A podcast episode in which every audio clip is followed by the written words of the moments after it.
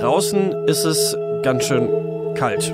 Und der Winterurlaub, der ist jetzt auch schon ein bisschen vorbei. Also denken viele, ich auch, darüber nach, ähm, ja, wo der nächste Urlaub eigentlich hingehen soll. Ich plane da immer so für Ende März, dann komme ich immer besser durch diese dunklen Wintermonate, wenn ich weiß, bald geht's wieder in die Sonne. Problem bei mir ist jetzt zum Beispiel, ich würde zum Beispiel gerne mal nach China. Da muss man dann aber fliegen. Wenn man nur so wenig Urlaubszeit hat wie ich, dann ist die transsibirische Eisenbahn nix und ähm, wie wir alle wissen, Fliegen heizt den Klimawandel ordentlich an.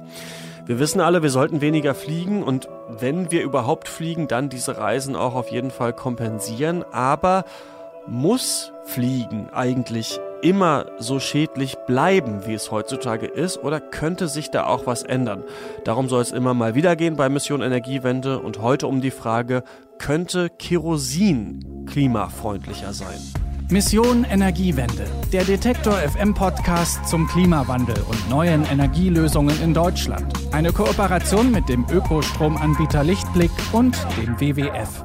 Hallo, ich bin Christian Eichler und ich spreche über dieses Thema jetzt mit Maximilian Pfennig, denn der forscht am Fraunhofer Institut zu klimaverträglichem Kerosin. Schönen guten Tag. Guten Tag, Herr Eichler. Mal ganz blöd gefragt am Anfang, ähm, warum eigentlich dieser Aufwand? Kann man nicht einfach wie auch bei E-Autos Batterien in äh, Flugzeuge reinbauen? Das wäre theoretisch möglich. Also man könnte Flugzeuge quasi auf einen elektrischen Antrieb umstellen. Dies wäre allerdings nur im kleinen Maßstab möglich. Also es gibt das heute auch schon in bestimmten Bereichen, in Nischen, äh, wo man quasi kleine Flugzeuge auch elektrisch antreiben können.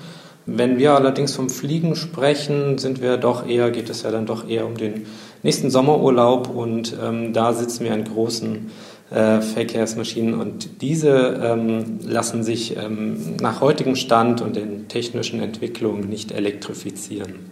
Sie forschen jetzt an klimaverträglichem Kerosin oder Alternativen äh, zu Kerosin oder zu der herkömmlichen Herstellung. Wie kann man sich das vorstellen? Also vielleicht fangen wir mal da an. Wie wird denn Kerosin eigentlich normalerweise hergestellt? Also Kerosin ist ja quasi ein ähm, Produkt aus der Erdölindustrie. Ähm, es wird quasi aus ja, Gesteinsschichten gefördert und zu quasi dem jeweiligen Kraftstoffabnehmer transportiert und ähm, basiert quasi auf fossilen Energieträgern.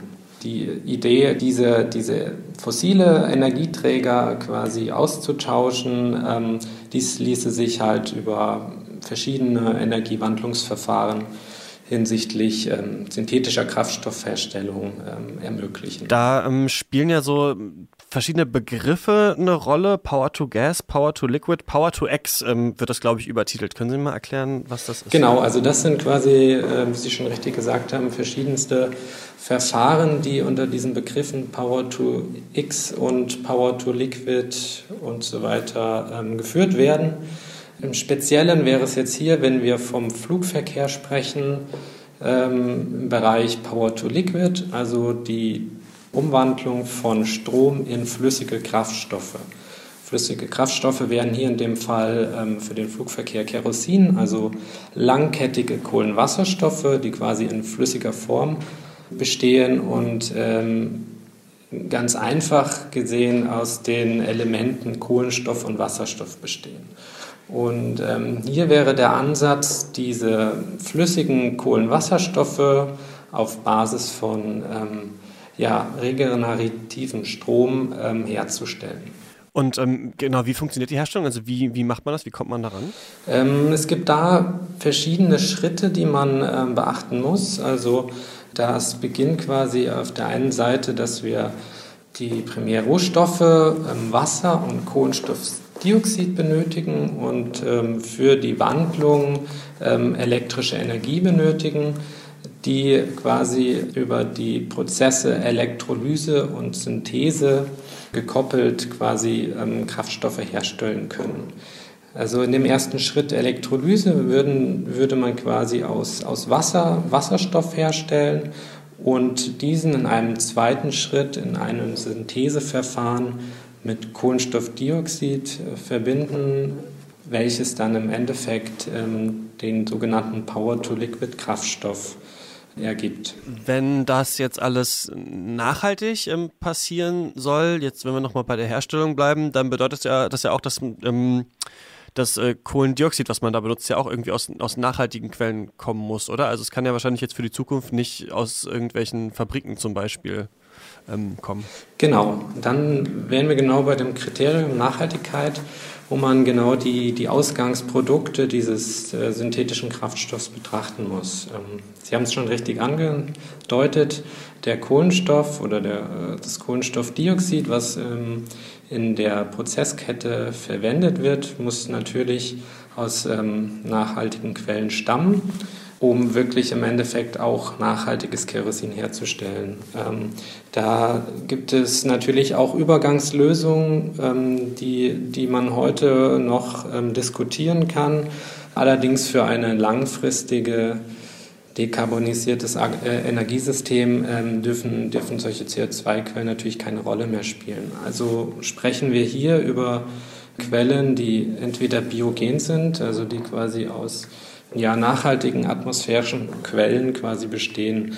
Da gibt es unter anderem ähm, den Begriff äh, Direct Air Capture, das ist quasi die CO2-Gewinnung aus der Luft oder ähm, andere biogene Quellen wie zum Beispiel ähm, salzverträgliche Algen, die quasi ähm, ja, als, als CO2-Quelle auch fungieren können. Okay, also man kann es aus der Luft ähm, rausfiltern, aber man könnte es auch zum Beispiel aus Algen nehmen. Was, ist, was sind da Vor- und Nachteile von diesen beiden Methoden? Beide Methoden sind ähm, noch nicht sehr weit erforscht, beziehungsweise noch nicht ähm, im großen Maßstab angewendet worden. Also es gibt äh, da schon ähm, Pilotanlagen und ähm, Testfelder, die ähm, diese Möglichkeiten untersuchen.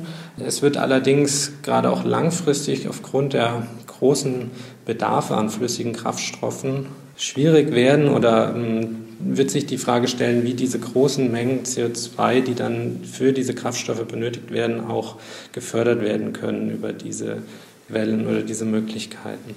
Bei der Gewinnung aus der Luft ähm, muss man sich das so vorstellen, dass das äh, CO2, was äh, in der Umgebungsluft äh, nur einen sehr geringen Anteil zur Verfügung steht, quasi absorbiert werden muss, also dass man sehr große Mengen Luft durch einen Filter ja, leiten muss und da dann die geringen Mengen CO2 aus der Luft absorbiert. Und hier wird sich dann halt quasi die, die, die Problematik aufstellen, dass, ähm, dass man halt sehr, sehr große Mengen Luft ähm, einfach bewegen muss, um, um auch die großen Mengen CO2 zu gewinnen. Sagen wir mal, das funktioniert alles und man ähm, hat dann dieses in Anführungsstrichen nachhaltige Kerosin. Können Sie nochmal für Laien erklären, warum ist das denn dann besser? Also warum entsteht denn dann, entstehen dann, dann nicht auch wieder Unmengen an CO2, wenn man das wieder verbrennt? Also im Prinzip entsteht CO2 bei der Verbrennung auch von flüssig und äh, synthetisch hergestellten Flüssigkraftstoffen. Denn ähm, die Motoren oder die Turbinen, die in dem Falle den Kraftstoff ähm, nutzen, die, die bleiben ja äh, erhalten, die werden nicht ähm, modifiziert und äh, stoßen daher auch CO2 nach wie vor aus. Allerdings ist das CO2, was ähm, in dem Falle ausgestoßen wird, äh, vorher schon der Atmosphäre entnommen, zum Beispiel über die Gewinnung aus der Luft. Und somit haben wir quasi einen geschlossenen CO2-Kreislauf, der nicht zusätzliches CO2 emittiert.